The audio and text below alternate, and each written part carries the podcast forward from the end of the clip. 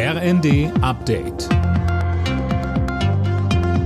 Stündlich neu. Auf den Punkt informiert. Ich bin Eileen Schallhorn. Guten Morgen. Die Löscharbeiten am Berliner Grunewald gehen weiter. Bislang konnte die Feuerwehr noch keine Entwarnung bei dem Waldbrand geben. Die Autobahnen und die Bahnstrecken rund um den Grunewald bleiben weiter gesperrt. Das Feuer war gestern auf einem Sprengplatz der Polizei ausgebrochen. Der Berliner Feuerwehrsprecher Thomas Kirstein sagte. Wir werden also äh, sehen, und das ist erklärtes Ziel der Einsatzleitung auch des Landesbranddirektors, dass wir heute alle speziellen Techniken, die es dazu gibt, für diese ganz besondere Lage, und das muss man sagen, der Sprengplatz Grunewald stellt uns vor eine Herausforderung, dass wir da alle Technik, die es gibt, hier zur Verfügung haben. Und das ist der Fall.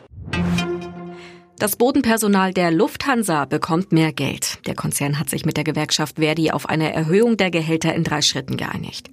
Verdi ist zufrieden. Die Einigung bedeutet quer durch alle Beschäftigungsgruppen eine Erhöhung von monatlich mindestens 377 Euro und bis zu 498 Euro.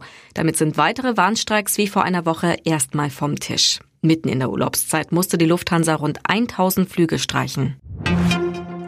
Heizen dürfte ab Oktober nochmal deutlich teurer werden. Bundeskanzler Scholz und seine Ministerrunde haben sich auf die bereits angekündigte Gasumlage geeinigt.